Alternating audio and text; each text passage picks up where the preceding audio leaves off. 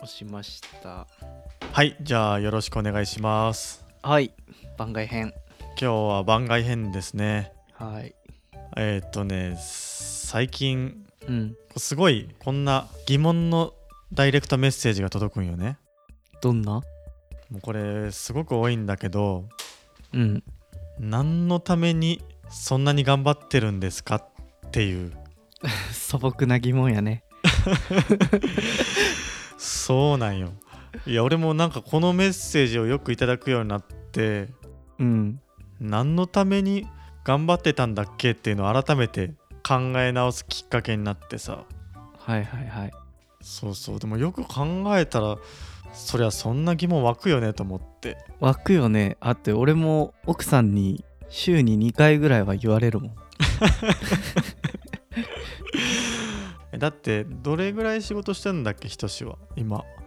何までを仕事というかやけどねだってこの間も収録の編集何時までやってたっけ朝の6時やね朝の6時まで編集してそれをギリギリ足したりとかね うんで3時間寝てまた仕事とかねそうよねでそもそもこの「ティーチャーティーチャー」はお金1円も稼いでないからね俺たち自身にとってはさそうやねでひとしも普通の仕事をしながら俺も世界を回りながらやっているわけなんだけどうんまあそんな中で何のためにこんなに頑張ってるんだっけっていう話をうんちょっとね皆さんにお伝えしてうん何て言うんだろうこんな気持ちがあるんですよとか気持ちを共有したり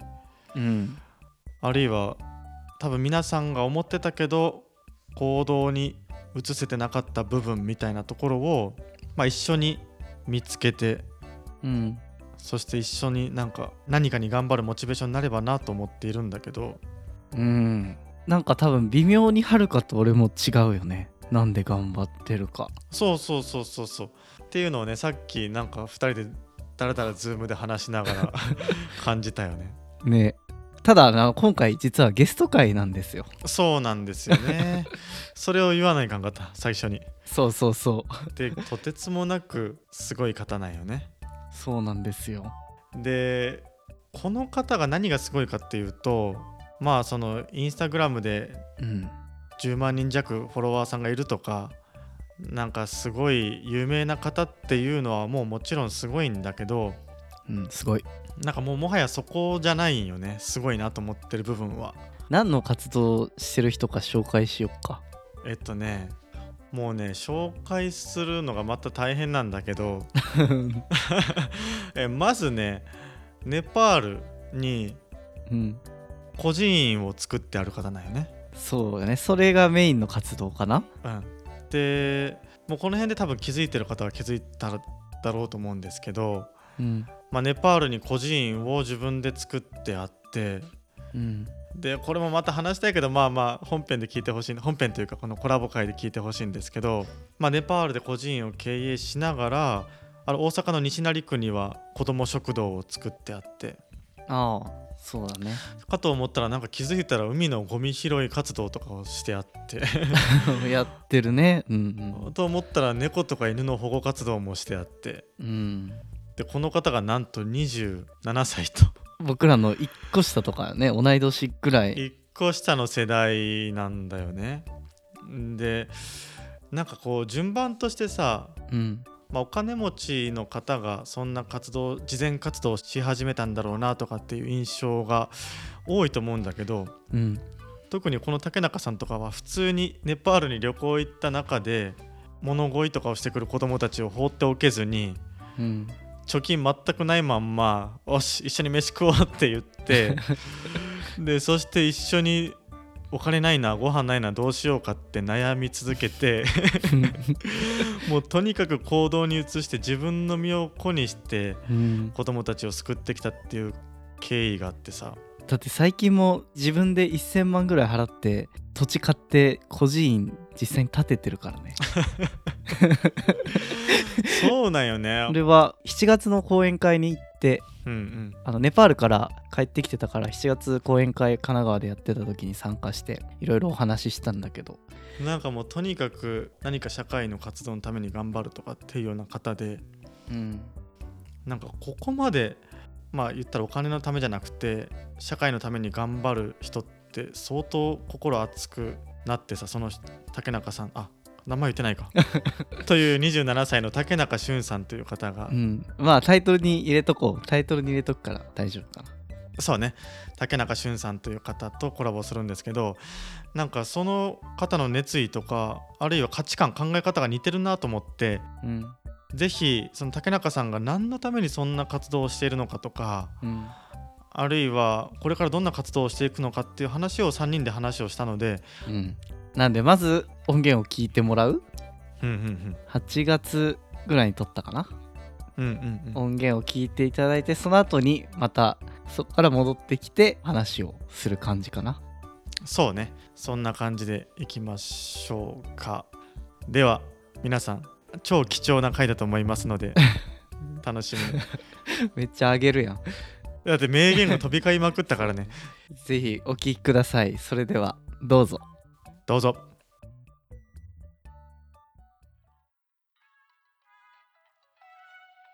はい今回はなんとなんとネパールで孤児院を運営されている35人のパパうんそして子ども食堂とか環境保全活動とか講演活動とかいろんな活動で日本とか世界で活躍されている竹中俊さんにお越しいただきましたありがとうございますありがとうございます。お願いします。お願いしますなんか自己紹介とか軽くしてもらってもいいですかはい。えー、竹中俊です。えー、フリーランスで社会活動家って、まあ、世の中、いろんなメディアでは言われているんですけど、まあ、8年前のえー19歳の時からネパールで孤児院の運営に携わりまして、8年間そういった国際協力活動をメインにネパールで活動しているのと、で、まあ、大阪の西成区っていう子ども食堂うんうんうん西成子ども食堂に関わって5年目ぐらいで、まあ、そこは、まあ、大阪でもトップの貧困率だったり虐待、えうーん一人親世帯が多いっていうようなちょっとまあ親子で苦しい、いえー思いをしている方たちの生活サポートみたいなところに、まあ、少し関わらせていただいたりだとか、まあ、うんそういった貧困問題とか、まあ、環境問題、子どもたちの未来っていうところにフォーカスした環境問題っていうので、えー全国回って講演活動はだいたい年間150公演ぐらいえーやってます。年間100 150はい。だってネパールに行ってる期間が半年ぐらいありますよねネパールがだいたい4ヶ月ぐらいですね。2 4ヶヶ月月ぐらいで、す2ヶ月日本、1ヶ月ネパール、2ヶ月日本、1ヶ月ネパールみたいなあ感じで、そうなんだで、その2ヶ月の間に47都道府県ぐわー回るんで、だいたい年4週ぐらいにフォローしてます。えー、じゃあ日本その自分のお家でゆっくりとかってあんまないんじゃないですかもうお家がそもそももうないんで、あれですよね。 お家はないんで。すごい竹中さん子供と関わることをやってるのってどういうきっかけで始まったんですか僕自身がそもそもそういう子育てって言い出したっていうのも、うんうんなんかこう、たくさんの子供たちと関わる中で、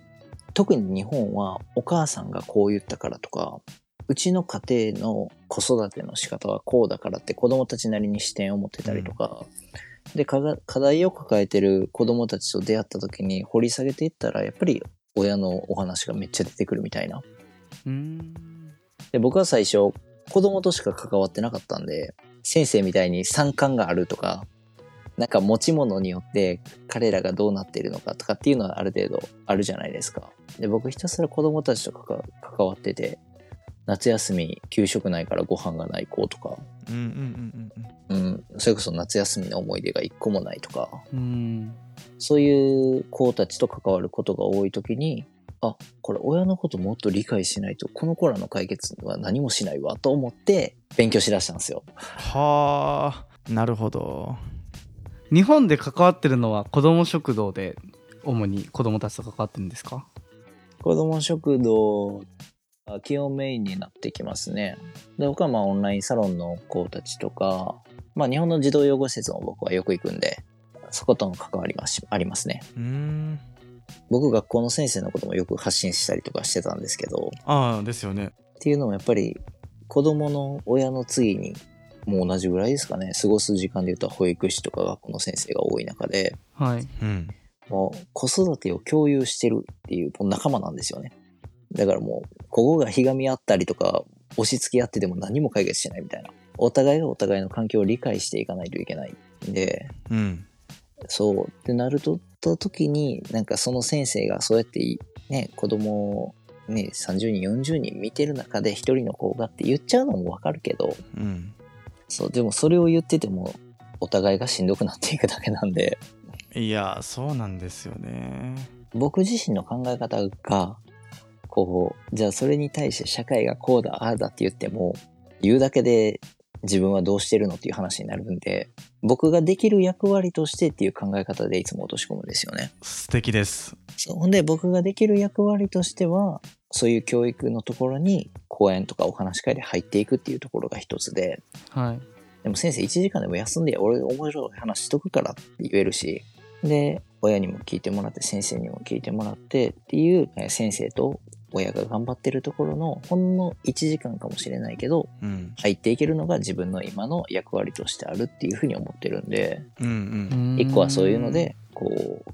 教育子育てを共有してるっていうのでも講演活動は一個のテーマであるんですけどなるほどそちょっと役割ってところがすっごい共通しててうはいはいなんか問題があるんだったらじゃあこういうことしていこうぜっていう提案をしていける大人になりたいと思ってうん僕はポッドキャストでも発信するしうんうんうんあの新しいフリースクール作って子供が通える場所を、うんうんまあ、しゅんさんと同じようにもうだったら自分がやるってところをしていきたいなっていうふうに思っているんですよね。うんうんうんそうですよねその役割の部分ですよね本当そうでもねえ僕もあのよく DM で来るんですよまあそこそこねあの誹謗中傷みたいな来るキャラなんですけどへえこれですけどあの結構多いのが「お前こ本気で子育てしたことないやんけ」みたいなの来るんですよねあほんで、ほんで、子育てのしんどさわからんやろとかで来るんですよ。はあそう、でも、そうやねんって言いながら、俺は一人の子じゃないから世界中の子たちに目を向けれるんだよって言いながら、あの、流流してるんですけど、いやいい流し。でもなんかこういう子供に関わるような、まあ、ボランティア行ったことあるとかこう長く付き合ってたらなんとなくこう分かってくるようなこととかもいっぱいあって例えば最近子供たちとケーキ食べてたんですよ。うんほんで、西成のね、子たちとケーキ食べてて、うんうん、で、ちょっと違う種類のやつを頼んでて。あはいで、僕、最後のところに、いちごのね、やつをもう最後の一口で一番美味しいとこ残してるわけですよ。うんうんうんはいほんなら、子供らがそれちょうだいって言って、もらう、食べるわけじゃないですか。おー一番食べたいところ。そう、そういうのも多分僕も子供の時やってたし、多分お母さんもそういうのも日々我慢してたんだなとかっていうのも子供と接してたらどんどん気づけることやし、うわその一口は本当は欲しかったけど、こう子供に譲っているとか、ー、うんで美味しかったって笑ってる自分がいるとかうんそうそうもうお腹いっぱいやってんとかって言ってる自分がいるとかなんかそういうのは子供と関わっててすごくあ俺もこうやってんなみたいなのは理解できてくるというかうんそうい子供が殴ってくのめっちゃ痛いし痛いですよね。そう、うんでも俺もめっちゃ殴ってたわとかって思う しそうそうだからそういうのはなんか僕は早い時点で理解できてよかったなって思います。うんうん、子供と関わると気づけるっていうのは確かにそうあのしゅんさんのイベントの後僕子供とずっと遊んでたじゃないですか遊んでくれてた。ああそうなんだ。えー、いいな。はそうめっちゃ遊んでうたんんうよ、んでその帰り道に、うんその一人の男の子が、い。うん。バスは白いバスしか乗りたくないっていうはい言はいはいってるのを見たりして、おーおーおーおーいいね。なんかあとうん。絶対うんうにん、目的地の2個前のバス停で降りて歩きたいって言ってボタンをずっと押そうとするえー、でそれをそれを俺とお母さんで頑張って止めるっていうのをずっとやって たねそうああ確かにこういうのやってたなって思ったりした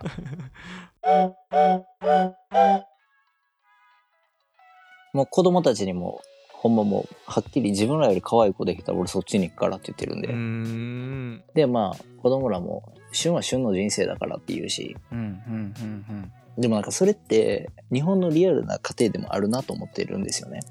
なんかこう子供たちのためにって言わずに多少なりとも自分の幸せっていうのはあはその中で見つけていくっていうのは大事なのかもなみたいなのはその時に思ったしそう 面白いですねしゅんさんは自分のなんかしたいことを自分を主人公にしてしたいことを大切にしているっていうのを大事にしながら、やってること自体はもう僕たちから見たらもう社会貢献すぎるっていうだからそこでこうバランス取ってるからこそ保ててるんですかね僕は今それやってるのが一番幸せなんでね、なるほどうんうん、だから他になってきたら他になるかもしれないけどでもそれはそれをやることで幸せになる人もいると思うしこう裏切らない生き方っていうのだけはやろうって感じですうん裏切らない自分をですか大切な人をってかなうんなんかそこが一番大事な気がしててなんかネパールのことをやるとかで子育てで僕の話になるんですけどうんあの別に他のことをやってようが個人をやってようが応援してくれる人とかうん家族とか今の友達仲間ササポートしてくれてる方その人たちがあそっちでもやっぱお前はいいなって言ってくれるような生き方みたいな、うん、だから結局何をやっててもいいんだろうなってうん僕は自分が幸せだからこそ他人に向くと思ってるんですけどしゅんさんとかはだから僕の仮説でいくと相当幸せなんじゃないかなと思うんですけどどうですか 僕めっちゃ幸せですよだからやむやむこととかないっすもんあーやっぱそうですよねこう、まあ、全国行っても「しゅんくん待ってました」って待ってくれてる人がいてうんうんほんで子供たちのためにありがとうって言ってお金をもらう仕事ですようんで僕はそのもらったお金を子どもたちに届けに行って、まあ、食事とか学費とかに変えてるわけなんですけどうん子どもたちから「旬ありがとう」っていつも感謝されてうんもう双方から感謝されてでも僕は間のパイプ役になってるだけなんでうん言うたら「あラッキー」みたいな やっぱその本当すごいわポジティブな側面を捉えるのがだから本当そうですよねあのうんうんって話聞いてもらえたらなんかちょっと気楽になっていくっていううんだからそこの逃が逃げ場がみんなないのに挑戦しようとしてたりとか逃げ場がないのに追い込むからなるほどだからこれ若いね僕ら世代とか学生たちにもよく言ってるんですけど挑戦するなら逃げ場作っとけって言ってるんですよそのおー確かにみんな挑戦挑戦って言うけどと衝撃そうう,、ん、まず帰る場所作っとけよっていつも言っててうわ大事それなかったら絶対挑戦なんかしたらあかんって言ってすごい挑戦してきたからこそ言えるメッセージやな大事だと思いますよ今はるかの視点もいいなって思ったのがうんすごいなってそのやっぱしゅんさん明るくてすげえわじゃなくてポジティブな面を捉えるのがうまいって言ったのがいいなと思った。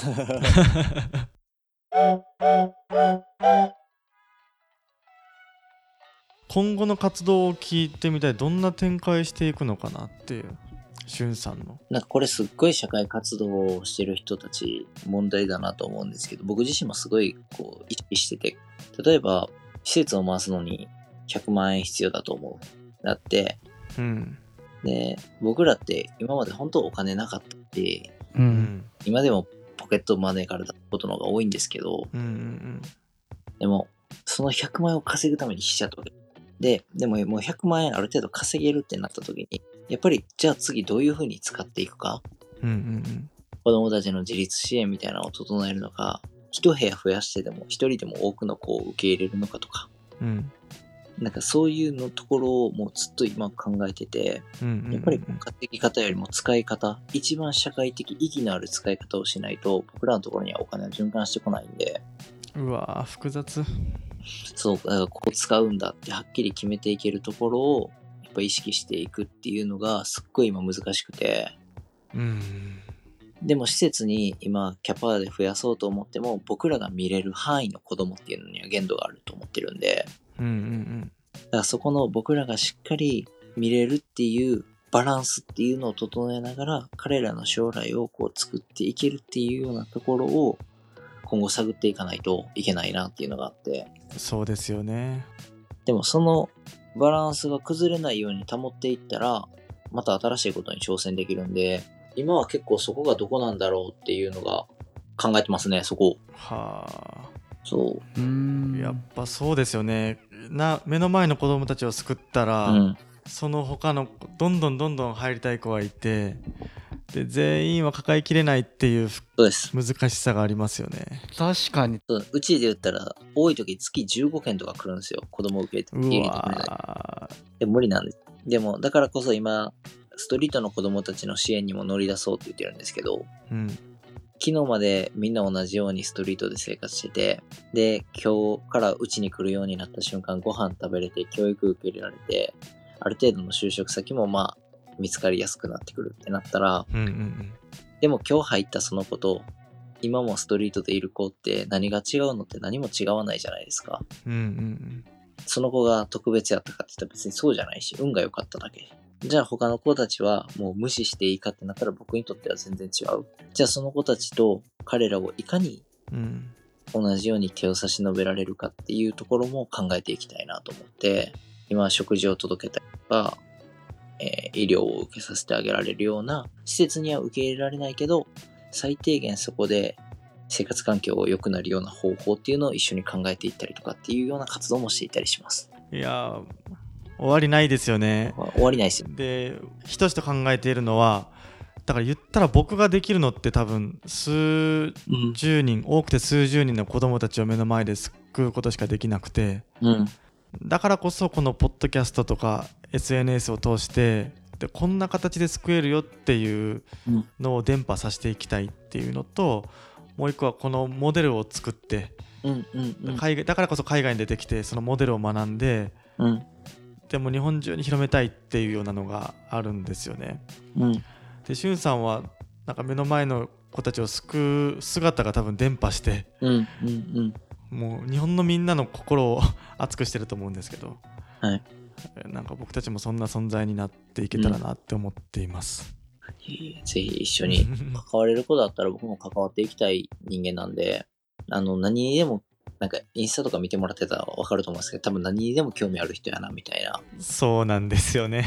そうなんで、昨日とかもうん犬、保護犬とかもあげてるんで、もですよねう、。何でもありなんで、でもなんかこう、いろんな活動の形があるし、うん、こう、届ける人が得意な人、不得意な人がいて、ただそこにはリアルに本気でやってる人たちがいるのであれば、なんか僕が電波になれるなら電波になりたいなとか、うん、うん、いろんな活動家がいて、うん、ロールモデルがあって、なんか知っていくことが希望だなって思うし、僕にはできないことをやってくれてる人がこんなにもいるって思うと、もう嬉しくて仕方がないんで、うん、うん、そう、だから、そういうのもなんか、自分のところに寄付してとかってね、多分普通の人やったら言っちゃうかもしれないけど、うん、うん、でも別にみんながやりたいところに共感するところにその時タイミング合うところに応援し合ったらなんかみんなハッピーやんぐらいな感じなんでうん、うん、うん、そうだからすごいいろんな活動に興味あるんですよね全部やりたいんですよですよね。 本当。すごい、もう問題だと思ったとこ全部に解決しに行ってるからすごいですよね。全部足突っ込んじゃいます、そうでも楽しいんでね仲間がいればできるんで日本には帰ってこないんですか3月までには帰ります。結構長い結構長いです。 まあこれからヨーロッパはまだまだ見な見なきゃいけないところあって、うんうんうんはい、ちょっ素敵やとなじっくり学んできます。はい。いいっすねなんかぜひまだインスタライブでもやりましょあ、お願いします。ぜひうん。いやー楽しみ。ぜいやひ楽しみリスリスナーの皆さんもあの竹中俊さんのインスタだったりいろいろ活動を見てみてくださいはい。うぜひぜひ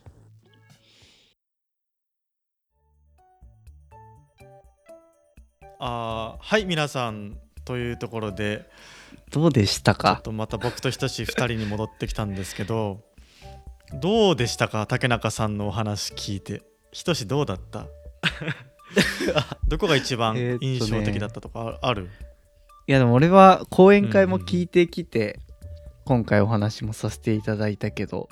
やっぱ純粋に自分がこれ変えなきゃいけないじゃんとかこれおかしいじゃんって思ったことを純粋にそのまま行動する力がやっぱ半端ないよね半端ないよね。うんそうなんよもうやっぱりさ自分の中でどうしても今はできんけど、うん後でね自分が満たされたらやるよ って、じゃあないよ ね、うん、そうそう自分の中で心に折り合いつけてきた人生だったけど、うやっん、ぱ竹中さんの人生見てると本当にそうじゃなくてもうもうすぐ動き出すっていうところがすごいよねやっぱり、うん、すごいまあとにかくそういう社会のために頑張ってる若者がいるんだなって、うん、ちょっとでも共感してそうそねして一緒になんか何かに頑張るモチベーションになればなと思っているんだけどそうですね竹中さんのインスタのフォローしていただけるとすごく面白いと思います嬉しいですこれからインスタライブとか一緒にコラボするかもしれないのでうんはいぜひお願いします、はいではさようならさようならありがとうございましたバイバイバイバイ